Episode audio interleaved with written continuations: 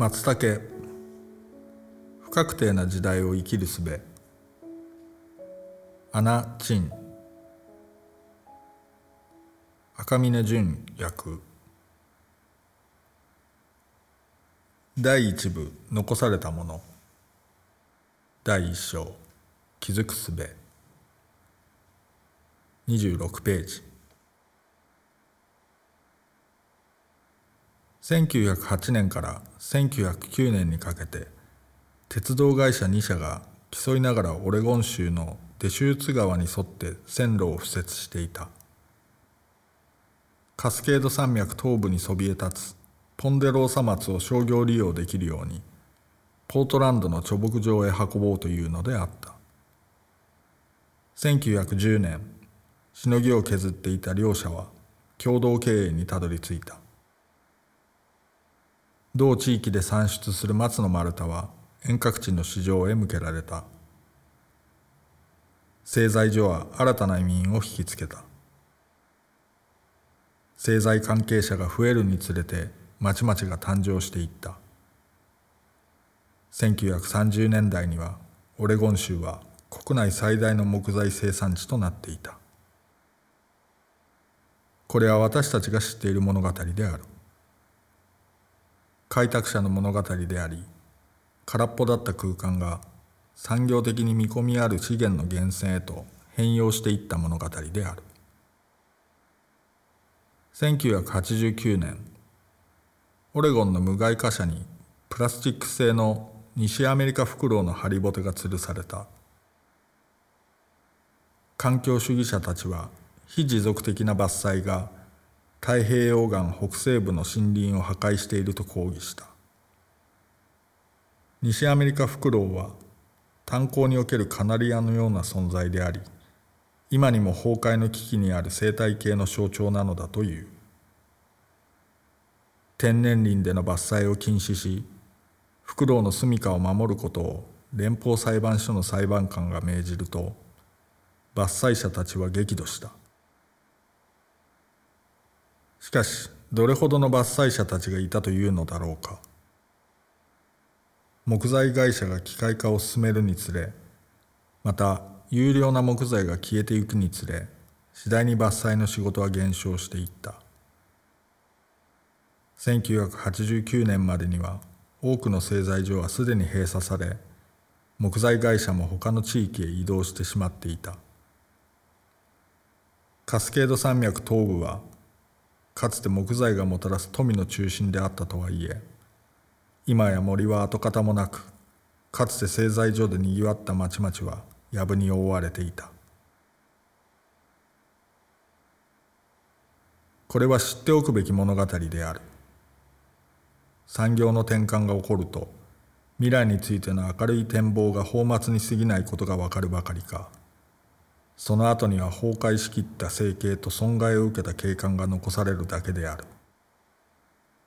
しかもまだそうした記録は不十分なままである。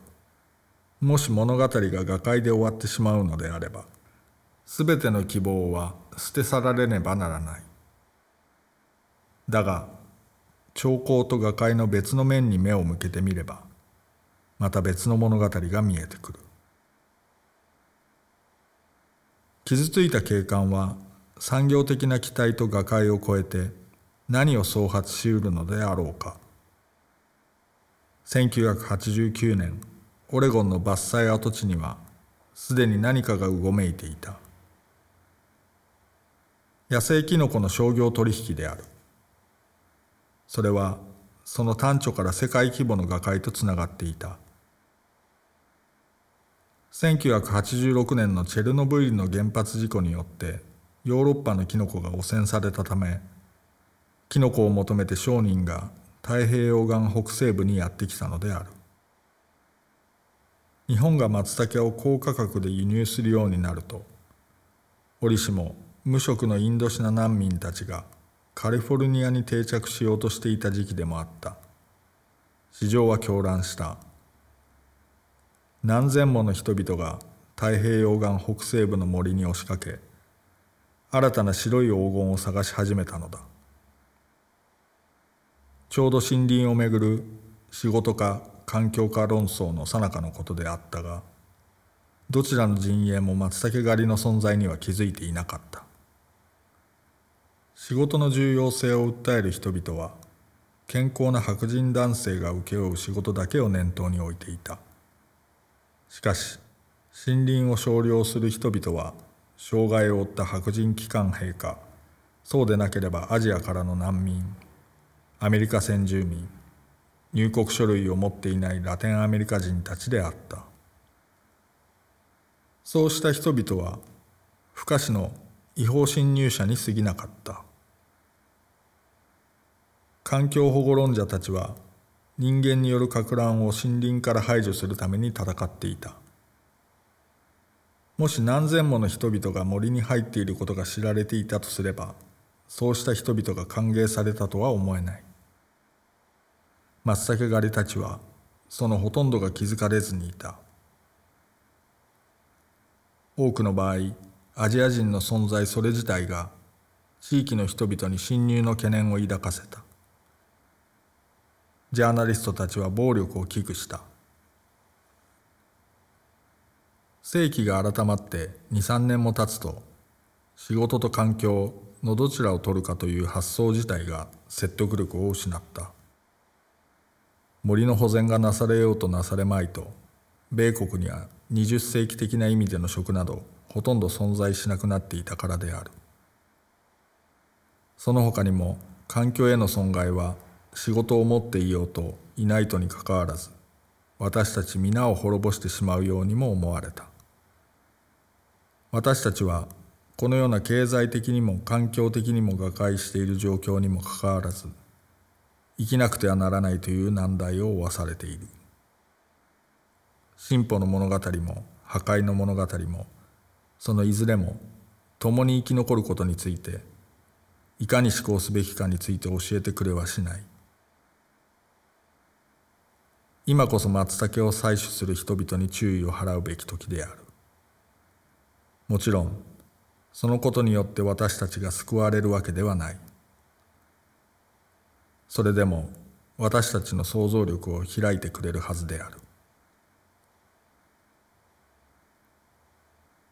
地質学者は現代をアントロポセン人新世と呼び始めている。人類による撹乱が他の地質学的な影響力を凌駕した時代という意味である。この言葉はまだ新しく現在知り得ていることとは矛盾しているものの将来的に期待できそうな希望も込められている。したがってその名称が人類の勝利を願意しているとみなす人がいる一方でより的確に解釈している人もいる。計画と意志がなければ人類は自らの惑星をめちゃくちゃにしてしまうというのだ。人類のという窃盗時にもかかわらず混乱は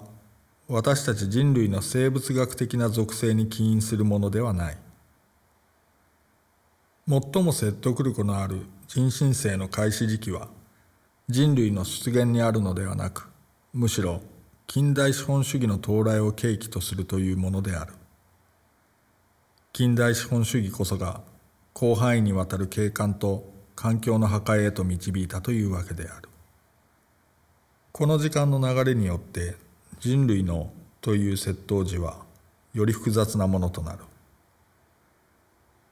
資本主義が勃興して以来の人類を想起することによって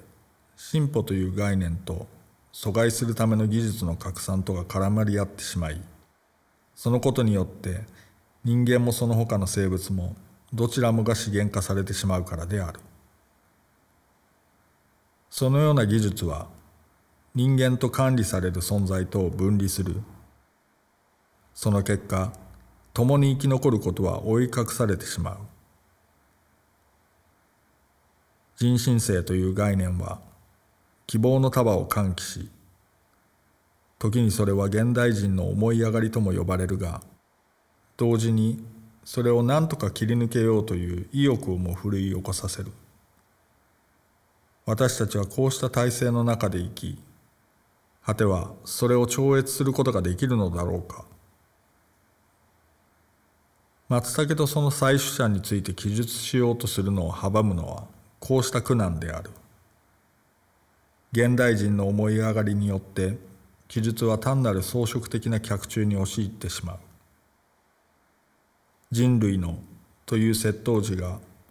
断片的な景観と複数の時間性人間と人間以外の移ろいゆくアッセンブリッジより集まりから私たちの意識をそらせてしまうのだ。松茸採取を価値ある物語にするためにこの窃盗時を的確な文脈に位置づけそれが認めようとしない領域にまで踏み込んでいかねばならない。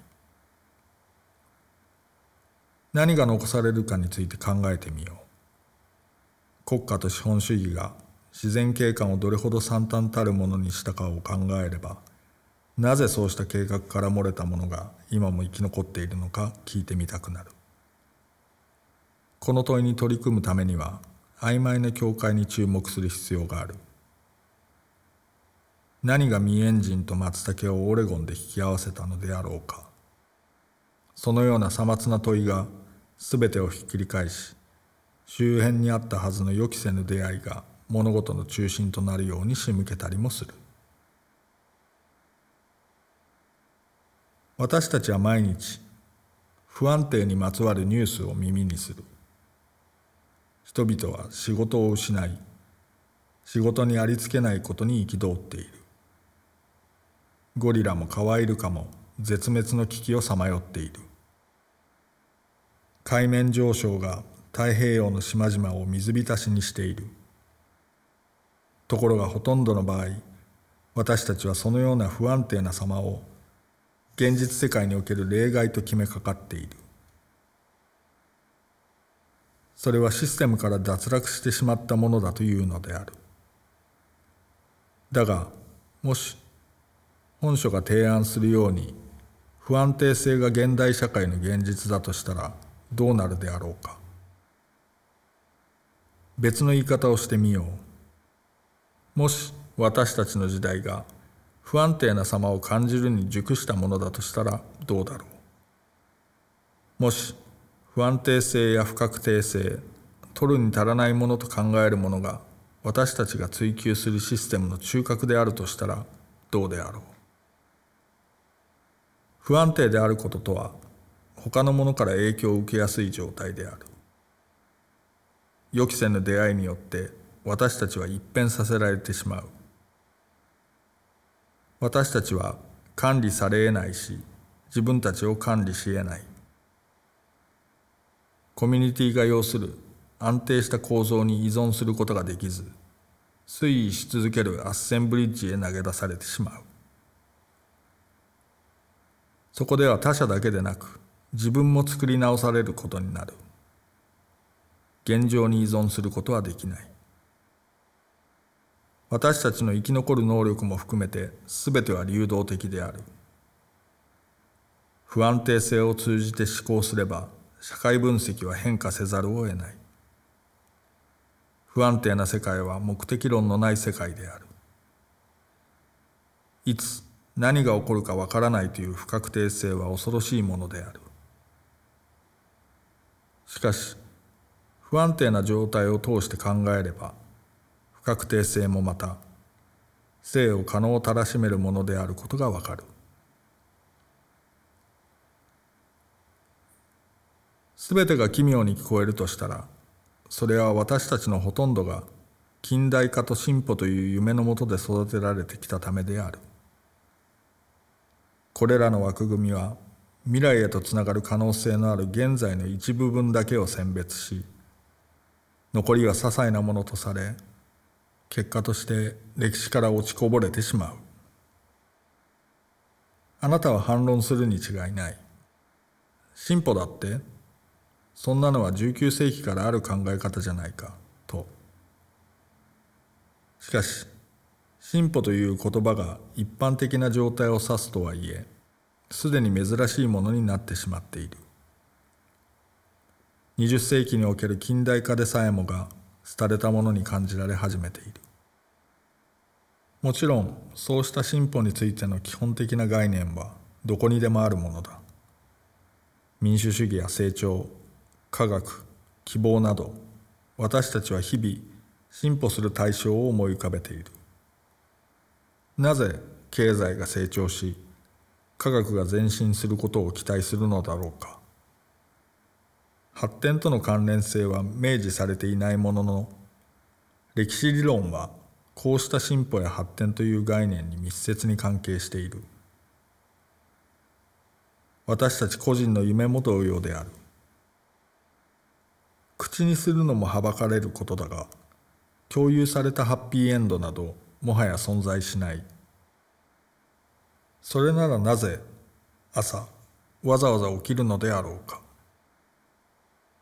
進歩は人間が定義し広く重要されている過程に埋め込まれている。